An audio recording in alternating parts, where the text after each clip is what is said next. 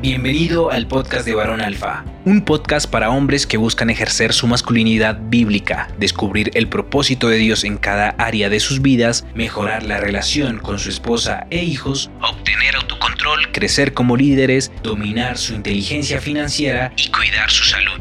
Cada semana tendremos temas y entrevistas con hombres que con sus testimonios reales van a impactar tu vida. Bienvenido, varón. Bienvenidos a un episodio más del podcast de Varón Alfa. Mi nombre es Oscar Vega y esta tarde estoy muy honrado y muy, muy agradecido con el invitado que tenemos el día de hoy. Él es venezolano de nacimiento y radica actualmente en Quito, Ecuador. Él es conferencista, es autor del libro Lejos de casa y además es creador del workshop Dreamstorming. Su nombre es Martín Sandoval. ¿Cómo estás, Martín? Muy bien, muy bien, Oscar. Gracias por la invitación. Qué, qué gusto estar contigo en este espacio y qué, qué fantástica la iniciativa que tienes de, de Varón Alfa de poder llegar a, a, los hombres y de alguna manera inspirarlos. Gracias, gracias Martín. Gracias por aceptar la invitación. Por ahí te he estado siguiendo en tus, en tus redes sociales, sobre todo en Instagram, y me ha llamado muchísimo la atención lo poquito que he logrado obtener de tu testimonio. he empezado a leer tu libro, y he visto un poquito de lo, de, lo del workshop y pues me parecía que, que, tienes, tienes una historia que contar. Así que, ¿por qué no nos platicas quién es, quién es Martín Sandoval y un breve resumen de tu vida y de tu experiencia como, como autor y conferencista, Martín? Vale, vale, comencemos. Bueno, eh, como bien dices, soy venezolano, llegué hace seis años aquí a Ecuador. Eh, no, no, es un secreto para, para nadie toda la situación de mi país y motivado por eso y por algunas direcciones realmente de Dios, todo empezó a orquestarse y terminé en un país para mí en ese momento desconocido, a una edad bastante joven, y comencé de alguna manera esta, esta aventura intentando calar en, en, cada uno de los aspectos y, y, y buscar ir creciendo ¿no? en, en, los diferentes ámbitos de la vida. Inicialmente, bueno, te cuento que soy ingeniero mecánico de profesión, eh, uh -huh. también me dedico a la, a la empresa privada, pero Normalmente en redes lo que busco es intentar dar un mensaje, conectar con la gente y que sea un mensaje, yo suelo decirle híbrido, que pueda de alguna manera llegar a personas que no tienen nada que ver con iglesia, pero al mismo tiempo te, tengo un público de iglesia que siempre eh, he estado conectado. Entonces, desde muy chico he estado involucrado con, con temas de iglesia, con ministerios de jóvenes, y todo empezó eso ya hace algunos años, uh, dirigiendo ministerios de jóvenes, predicando uh -huh. en algunos lugares. Y ya, bueno, ya estando aquí en Ecuador, eh, busqué, busqué sí, seguir con esta, con esta nueva carrera de, de, dar conferencias, de conectar con la gente y ya hace un par de años lanzar el primer libro y, uh -huh. y dar el mensaje de Jesús a, a, las personas que pudieran leerme y escucharme. Qué bien, qué bien, Martín. Platícanos de tu libro, Lejos de casa. ¿Es, eh, es basado en, en tu vida, en tu experiencia, en tu testimonio? Sí, te, te, cuento, te cuento un poquito. Uh, hace ocho años, y ya, ya suelo fallarme un poco a veces en, la, en las fechas, soy un poquito a veces malo contando hacia atrás. Mi papá falleció y con el fallecimiento de, de mi padre fue algo bastante súbito, algo repentino. Mm. Y al mismo tiempo ya tenía esta pasión de comunicar y de facilitar de alguna manera el mensaje de Jesús a las personas. Y esa experiencia de mi papá orquestó que las personas, sus familiares, tíos, nuestros familiares, de alguna manera estuvieran mucho más sensibles a, a escucharnos a mí y a mi hermano mayor. Y mm. todo eso comenzó con, con un sentir de, de, buscar crear algo para ellos, que ellos pudieran mm -hmm. leer, que ellos pudieran conectar, que ellos pudieran escuchar. Y al mismo tiempo yo comencé a hacer una conexión entre mi historia del fallecimiento de mi papá con la historia del hijo pródigo. Hay algo interesante en todo esto, la, la, historia del hijo pródigo es una historia bastante conocida, aún para personas claro. que no, no van a una iglesia de forma recurrente. Entonces, parte de una historia que fuera muy conocida, pero quise ponerla en términos que sean un poco más contemporáneos y desglosarla para contar un poco el proceso de cómo una persona pierde la desconexión con Dios, pero al tiempo puede retomarla. Y esa, esa desconexión que tenía el hijo pródigo, si bien conoces la historia, eh, de su padre que lo da por muerto, de alguna manera uh -huh. yo podía entenderla porque tenía a mi papá que había muerto. Entonces, uh -huh, uh -huh. intento inicialmente con esta historia conectar y escribir el libro y en ese proceso de escritura sucede mi migración a, Ecuador y me doy cuenta que el hijo pródigo no solo tenía o daba a su papá por muerto, sino que al mismo tiempo estaba de alguna manera repatriado o expatriado, perdón, y no tenía casa o no tenía una patria, no tenía un país, no tenía una nación, no tenía una ciudad, no tenía una casa. Y todo este sentimiento de ser un foráneo, de ser un forajido, de ser alguien lejano, yo intenté también juntarlo con, con el mismo sentimiento inicial del, del, fallecimiento de mi papá. Entonces, quise canalizar estas dos experiencias de migración y de pérdida y mezclar este sentir con lo que el hijo pródigo pudo haber estado también experimentando en su momento. Wow, wow.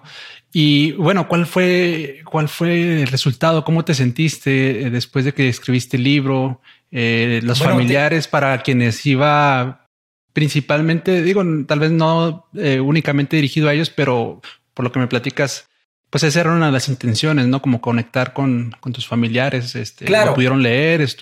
Te, te, cuento que el libro lo terminó lanzando en Ecuador, algunos de ellos no lo han leído, pero hay algo mm. curioso con todo esto, es que uh, el proceso del libro llevó bastantes años. Cuando yo intento colocarlo esto cronológicamente, demoró al menos unos cinco años desde que escribí la primera página. Y mm. es que desde escribir hasta lanzar el libro hubo un proceso mmm, no solo de formación, de investigación, de aprender a escribir, de reformular ideas, de, de hacer ideas mucho más interesantes, atractivas, que fueran un, un, golpe para mi corazón, pero también al mismo tiempo para un golpe para el corazón de otros me encuentro con algo, algo que yo, yo suelo hablar mucho cuando me, me preguntan del libro, y es que eh, mis críticos internos, al final de ya tener el libro escrito, no me permitían publicar el libro. Entonces, e, o sea, tú esa mismo lucha... No estabas... Sí, ya. no estaba totalmente convencido. Y esa lucha interna de, de será suficientemente bueno, de será leído, de estará correcto, de será lo que la gente estaba esperando, ¿Será suficiente? Todas estas preguntas sin, duda alguna golpearon muchas veces mis pensamientos. Yo creo que toda persona que, le encanta crear, que le encanta hacer arte o hacer, hacer innovación de alguna, de alguna expresión, eh, se encuentra con esto, que sus críticos internos terminan jugándole una mala, mala pasada.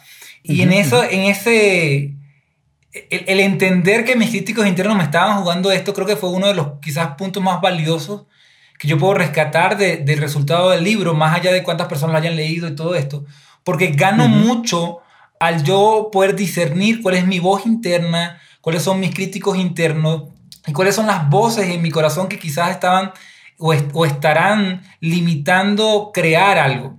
Entonces, es algo fantástico que yo puedo sacar del libro, eh, más allá del resultado en números que la gente suele, suele mirar, ¿no?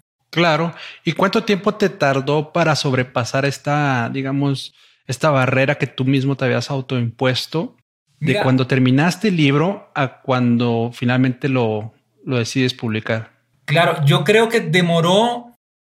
Hay varias fases de esta etapa, ¿no? Hay una fase que demoró al menos unos, unos ocho meses, unos diez meses, en los que yo había dejado el libro totalmente a un lado. Algo de mi corazón latía para que lo retomara y lo, terminara de pulir y publicara, pero mi corazón estaba mirando hacia otros lugares y había perdido el mm. enfoque totalmente. Mm. Luego de eso, que retomo, empiezo a retomar mis sueños arrinconados, yo, yo comienzo a, encontrarme con esta duda de que, ya lo terminé, pero sigo sintiendo esta voz que no me hace sentir tan bien, ¿no? Eh, eso quizás lidié al menos unos seis meses, pero sabes que es full importante aquí. Yo tuve acompañamiento en esta etapa. En la primera etapa no tuve acompañamiento y quizás por eso demoré tanto, porque estaba lidiando totalmente solo contra ello. Pero para la segunda etapa ya yo me había decidido a, buscar una editorial que me apoyara en el proceso de, pulir el libro. Y esa editorial no iba a dejar que yo, de, yo abandonara el proyecto. Entonces, claro. eso es bastante interesante porque el acompañamiento en estas etapas de, conversación y de diálogo interno, que pueden ser bastante críticas. De duda, sí. De duda, de, de desánimo, de esa guerra interna que tienes allí, es mucho más llevadera si la tienes acompañada. Claro, claro. Ahora, entonces ya la editorial te forzaba a digamos, a, seguir adelante y además te daba un sentimiento de, supongo yo, de cierta seguridad, de decir, ok, si ya la editorial lo está revisando y es para ellos eh, un material que es lo suficientemente bueno, eh, te ayudó, ¿no? A pasar esa primera, bueno, esa barrera o esa puerta, que es el siguiente tema que me gustaría tocar, porque lo vi en un video tuyo y me gustó y, hablas de las puertas cerradas y el testimonio que das ahí me realmente fue una de las cosas que más me llamó la atención. ¿Nos puedes platicar de cuáles han sido las, tus puertas cerradas? Claro, te cuento, te cuento un poco. En ese video que tú llegaste a ver, eh, yo intento resumir un poco la experiencia de mis inicios en Ecuador. Y mm. pasé un montón de puertas cerradas porque por ser migrante, por ser extranjero, y sobre todo un año que todavía los migrantes venezolanos no habían hecho o, generado este éxodo masivo que se generó luego. Eh, yo, yo migré en el 2016 y estaba iniciando apenas el éxodo. Y mm. justo en esta etapa la gente no sabía cómo eh, quizás legalmente contratar a un extranjero, cómo lidiar con un extranjero. Habían diferencias culturales que no eran tan entendibles o tan tolerables. Entonces, todo esto me genera un clima bastante difícil para mí al principio, sobre todo laboralmente. Y lo que hago es que básicamente llego a Ecuador y comienzo a repartir hojas de vida por montón, por, por montón. Y ya venía una hojas experiencia de, vida son currículum, no sé cómo se dice en México. Currículum, sí. Sí, y, y en, en, Venezuela ya había asistido a muchas entrevistas laborales y muchas me habían dicho que no. Y llego a Ecuador y también me encuentro con esta misma experiencia. Entonces, ambas cosas comienzan a golpear muy fuerte mi corazón con frustración porque sin duda mm. alguna siento que, que, son puertas cerradas. En el caso de Venezuela, particularmente yo llegué a contar las entrevistas laborales que fui y era aproximadamente entre 27 y 30 entrevistas laborales. Y esto sucedió al cabo de, de unos 6 o 7 meses. Era increíble porque empresas fascinantes, empresas multinacionales, estaban interesadas en mi perfil y al momento de ya ir a firmar el contrato, justo el día de la firma del contrato me llamaban para decirme, hey, mira, lo siento mucho, pero entramos en una recesión económica y las contrataciones por ahora están pausadas. No sabemos qué va a pasar. Entonces, eso me pasó al menos unas tres empresas multinacionales y de alguna manera tuve que hacer una pausa y leer cuál era la señal de parte de Dios para mí de lo que estaba sucediendo. ¿Sentiste que era Dios mismo cerrando esas puertas o, simplemente algo circunstancial? En el momento no sabía si era Dios, no sabía si responsabilizar a Dios de alguna manera, pero si bien sabía que si Dios no la estaba cerrando, al menos sabía que Dios la podía abrir. Y ese cuestionamiento me hacía sentir incómodo porque me decía, Dios, yo creo en ti, tengo una relación que he construido contigo por muchos años, porque no me abres la puerta? ¿Qué está pasando? Y ese fue el punto que, que me hizo hacer quizás un, cambio, porque si tú te quedas en ese pensamiento de solo cuestionar lo que Dios está permitiendo que suceda, comienzas a perder mucho tiempo y comienzas a amargar tu corazón. En ese punto es tan importante porque dice, ok, ¿cuáles son las, las señales y cuál es la lectura que, que tengo que darle a la situación que estoy viviendo? Porque no es normal que 27 puertas se te cierren en tu cara. Claro. Algo tiene que estar pasando. Entonces, sin duda alguna comienzo a darme cuenta que Dios estaba queriendo otra cosa totalmente diferente para mí. Y ahí entra, para, ponerle más detalle a la historia, llega un día mi mamá, y yo siempre bromeo con esto, mi mamá me corrió de, mi casa, pero en el buen sentido, porque ella me dice, ¿por qué no te vas a otro país? Y me propone irme ah. a Chile porque teníamos amigos en Chile. Al final mm. pasaron un par de cosas, hubo un terremoto en Chile en, esa, en ese año, en 2015 específicamente, y termino cambiando los planes para venirme a Ecuador y hoy puedo dar una, una visión panorámica hacia, hacia el pasado y darme cuenta de que han sucedido tantas cosas aquí en el país que inevitablemente yo tengo que reconocer que fue el plan de Dios. Mm. Entre ellas, hace poco casarme. Entonces, mm, yo me di cuenta que Dios ya lo había, ya, ya sabía la historia, ya sabía qué iba a pasar, pero yo aquí no me estaba un poquito lleno de incertidumbre. Claro, yo sabía que tu esposa no estaba en Chile. Ni, en Chile ni en Venezuela. Ajá, en Venezuela. Estaba aquí en Ecuador. Entonces, fíjate, cualquiera pudo haber pensado que, estaba en esos países o otro país, pero yo sabía cómo hacía las cosas, cómo, mm. cómo movió las piezas. Y aún hasta, hasta conocer a mi esposa es toda una historia porque mm. fue de lo menos pensado. Entonces, e, este tipo de, de casualidades, entre comillas, te hacen ver que Dios siempre estuvo tramando algo. Y cuando hay puerta cerrada es lo que tienes que tener como que tatuado en el corazón. Dios siempre está tramando algo. Pero saliendo de, de Venezuela, déjame te hago una pregunta, este, ¿cómo era el éxodo en ese momento? Porque hablas de un éxodo que empezaba a masificarse por la situación en Venezuela. ¿Era complicado salir del país o era algo relativamente sencillo? ¿Cómo, cómo es? Te cuento que lo que complicaba la situación es que el ingreso monetario, económicamente hablando, era muy difícil. Un pasaje, para ponerlo en términos actuales, de Venezuela a un país cercano era aproximadamente unos 500 dólares promedio. Mm y las personas estaban ganando alrededor de 10 dólares mensuales, 5 dólares, quizás me estoy equivocando, perdón, en los datos, pero no era más de eso. Ah. ¿Sí? Para nada más comprar un pasaje Era, era una tarea titánica. Y si le sumas a toda esta situación, yo para poder viajar del país requería salir con todos mis documentos universitarios legalizados para poder eh, residenciarme en otro país y poder ejercer mi carrera. Entonces, hacer que todos estos documentos estén legalizados, como el éxodo justo estaba por comenzar, todas las entidades públicas que legalizaban estos documentos estaban colapsadas. Esta era la, cereza del pastel, que sin duda alguna salir del país era, era una tarea muy difícil. Yo recuerdo que en algún momento yo, yo le dije la idea a mi hermano y mi hermano me dice, o sea, él se ríe así como, pero ¿cómo vas a irte? ¿Sí? Y lo curioso es que yo me vine y dos años después él vino a, Ecuador y está aquí con nosotros. Mm, qué bueno. Entonces, eh, cosa que en algún rato él, él dudó, eh, sin duda alguna, todo terminó dándose. Wow, qué increíble.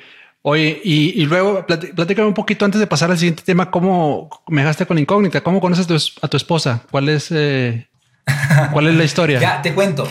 Sí, e, en algún rato hay una iglesia de Los Ángeles que abre eh, aquí en Ecuador, digamos que una filial o hoy día ya está, ya está creada, que, que es la iglesia Mosaic. Y ella conocía a Mosaic desde Los Ángeles, en algún rato había, había estado, era parte de, de esta iglesia por, por, algún tiempo. Y cuando, claro, fundan o la abren acá en esos primeros pasos de la iglesia, eh, ella está totalmente involucrada. Y yo por curioso, porque estaba leyendo los libros del pastor, decido ir. Mm. Y en una de estas noches, al final nos presentan, pero pasa desde esa fecha que nos, que nos conocemos hasta que volvemos a reencontrarnos y a comenzar a salir ya para conocernos, pasan al menos unos, si no me equivoco, unos nueve meses sin mm. Entonces, es curioso que ahí nos conocemos, pero pasaron nueve meses que no, no interactuamos, no nada, ya no, no nos habíamos visto, no nos volvimos a ver, de hecho. Y ya casi que al final del, del año, eso fue creo que si no me equivoco, el 2019, eh, volvimos a reconectar. Y salimos y en esa reconexión pues terminamos casados. Pero en, resumidas cuentas, ah, fue, fue, muchas gracias, fue una reunión que yo, no, yo solo fui por curioso y, ahí nos conocimos. A veces este, no, no son coincidencias, ¿no? Ya es el plan de Dios que así, así pasen estas tipo de cosas. Antes de pasar a la siguiente pregunta, platícame un poco de en qué momento sentiste que esas puertas empiezan a abrir. Es decir, porque tú llegas a Ecuador y comentas que por tu situación pues, migratoria y tal vez no conocías mucha gente, uh, pues seguían las puertas como que medio cerradas, ¿no? O sea, ¿en, qué momento empiezas, empiezas tú a ver la mano de Dios obrar y abrir esas puertas? Mira, em, hay diferentes experiencias que puedo contarte de puertas abiertas, ¿sí? Yo te puedo decir la primera y aún era justo antes de, venir a Ecuador. Cuando estoy una semana antes de venir, hay una familia que me conocía desde chiquito, pero yo no era muy cercano a ellos.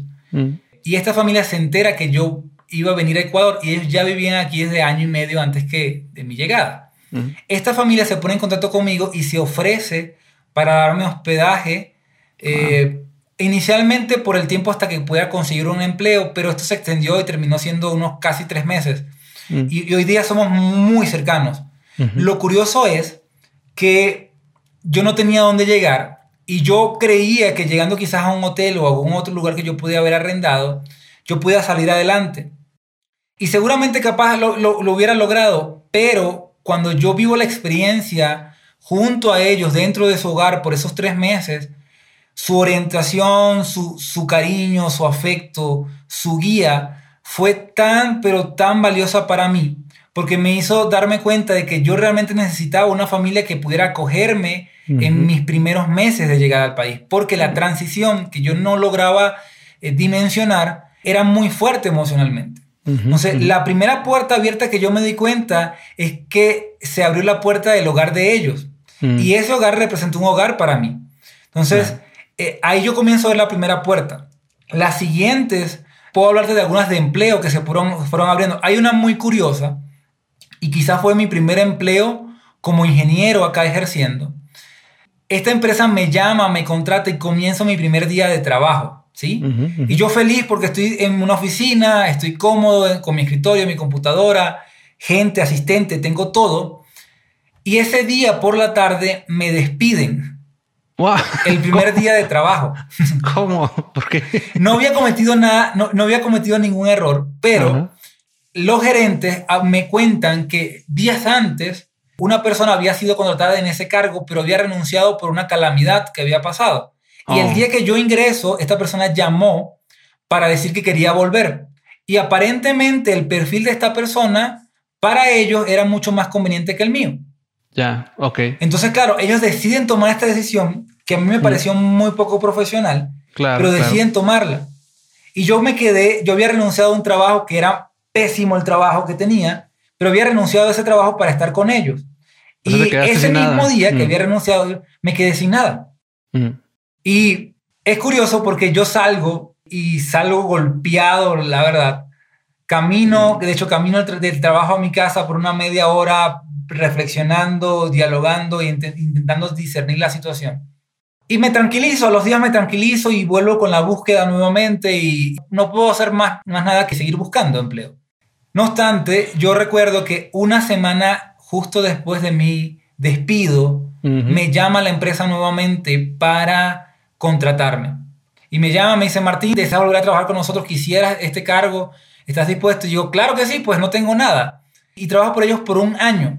Y me encanta contar esta experiencia porque yo logro ver que en ese año ellos lograron, y de alguna manera creo que fue la excelencia y el, y el trabajo disciplinado de mi parte, pero al mismo tiempo el favor y la gracia de Dios en ello, de que de seis proyectos que ellos hacían anualmente, sacamos al menos unos 12 proyectos. Mm. O sea, duplicamos la cantidad de proyectos en el año que yo ingresé. Mm. Entonces, fue, fue una experiencia para mí interesante porque fue muy enriquecedora. Eh, solo duré un año con ellos y ya cambié a un nuevo empleo mucho más interesante, pero esa para mí fue una puerta abierta mm. para seguir haciendo carrera y fue una, una puerta que se abrió de una forma muy curiosa, ¿no? Sí, sí, sí, está muy interesante. Y, y, bueno, de ahí, ¿en qué momento empiezas a tener como cierta estabilidad? E, en ese trabajo comienzo a tener estabilidad. Básicamente un año después de haber salido del país. Ya. Y, y me preguntaba en el sentido de que luego empiezas ya como a dar este tipo de conferencias y bueno, te quería preguntar de tu workshop, Dreamstorming. ¿En qué momento empieza Dreamstorming? ¿Qué es Dreamstorming? ¿Y qué es lo que podemos esperar con ese workshop? Te cuento, sin duda, todos este, estos minutos que he contado anteriormente han tenido que ver mucho con mi llegada e intentar crear los pilares para estar tranquilo y poder seguir creando, ¿no? Claro. Solo para, para introducir un poco el tema, normalmente la gente habla de salir de la zona de confort, pero me gusta mucho aclarar siempre que la zona de confort a veces es necesaria para poder crear. Y yo necesitaba ese primer año crear una especie de zona de confort que me permitiera seguir avanzando, para seguir creciendo. Entonces, ¿qué sucede? En todos estos años, sobre todo los últimos dos años, yo decido estar en una nueva iglesia, una iglesia que, que sin duda fue muy valiosa para mí. Hoy ya no estoy con ellos, hemos hecho unos pequeños cambios acá, pero en este, en este espacio comienzo a elevar un poco mi voz, a tener mucho más alcance en la ciudad eh, la iglesia ha sido muy fuerte, el desarrollo de la iglesia en la ciudad, entonces eh, mi voz comienza a ser un poco más escuchada, al mismo tiempo todo se alinea con el lanzamiento del libro mm. y el crear esta especie de, de, influencia en esta ciudad me permite ahora me, o me invita a pensar en un nuevo, un nuevo proyecto. Claro, claro. Ya había pasado el efecto del libro y digo, ok, quiero un nuevo proyecto mm. que siga alimentando a las personas y que siga siendo de alguna manera inspirador para otros. Y nace la idea de crear Dreamstorming porque pensábamos, y pensaba, en ese tiempo era mi novia o ya mi esposa, de crear una, una, lluvia de ideas. Y la gente normalmente tiene una lluvia de ideas, pero ¿qué sería si tuviéramos una lluvia de sueños? Una lluvia de sueños. Entonces, en, esta, en, esta, en esta tormenta de ideas, en esta lluvia de, de, de sueños, lo que estábamos pensando es cómo trabajar o de alguna, de una manera potenciar el sueño de otros. Mm. ¿sí?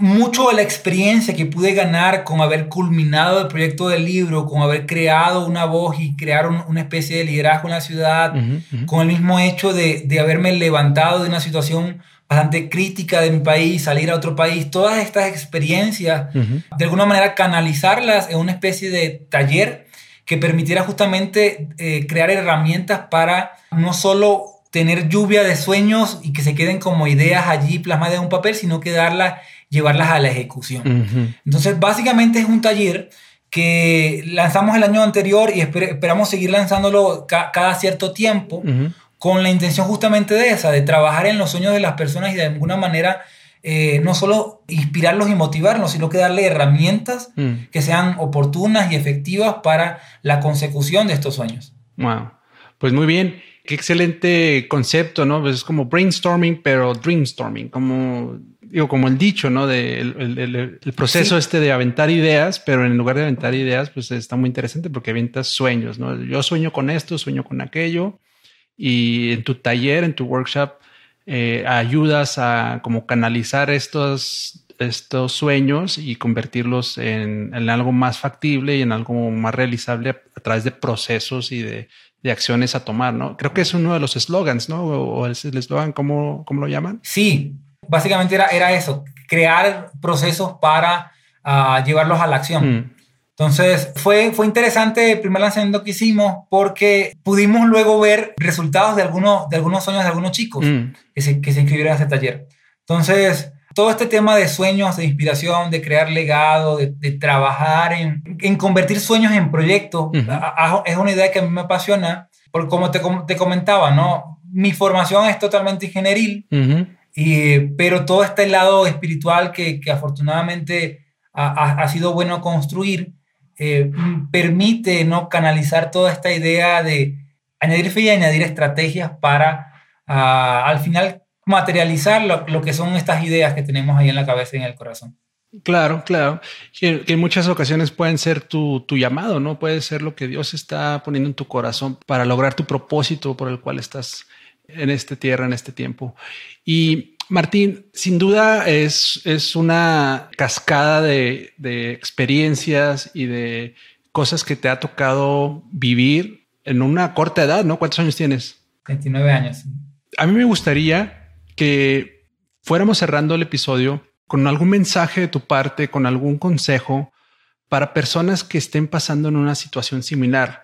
Tal vez no necesariamente tratándose de emigrar de su país, pero tal vez dentro de sus mismos países o en cualquier otra situación en la que pudieran estar sintiendo que todas las puertas se están cerrando y no tienen una certeza de por qué, si, si es algo de parte de Dios o es algo que al final del día es para bien. ¿Qué, qué consejo le puedes dar a alguien que se puede encontrar en una situación como la que tú viviste? Te cuento que yo, yo le diría a estas personas que, como dije entre líneas en toda la grabación, Dios siempre está tramando algo.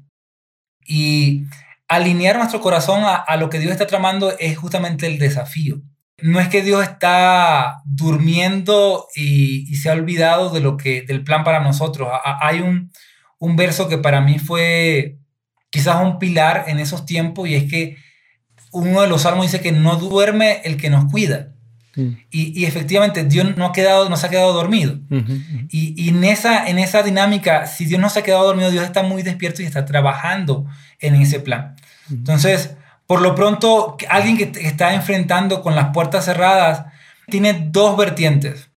Una, entender qué es lo que Dios está tramando con estas puertas cerradas. Porque yo creo que hay puertas cerradas a la cual sencillamente tienes que dejar de tocar y salir eh, y tomar la invitación de ir a otras puertas.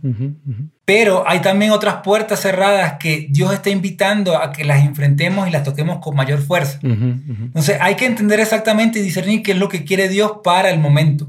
Porque en una, Dios está tomando o está invitándote a que prendas la valentía de soltar.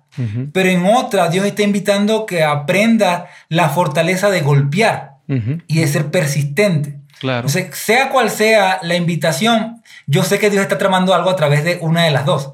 Claro. solo hay que diferenciar en cuál estás. ¿Cómo pueden discernir si es una puerta que deben de dejar o es una puerta que deben de tocar más fuerte? ¿Cuál sería tu consejo en ese sentido? el tema sería, sería amplio, haríamos otra, otra sesión, pero, pero yo, yo se las dejo en lo, en lo básico. De alguna manera, bajarle un poco el volumen a las voces internas e intentar conseguir la voz de Dios en esa, en esa pregunta.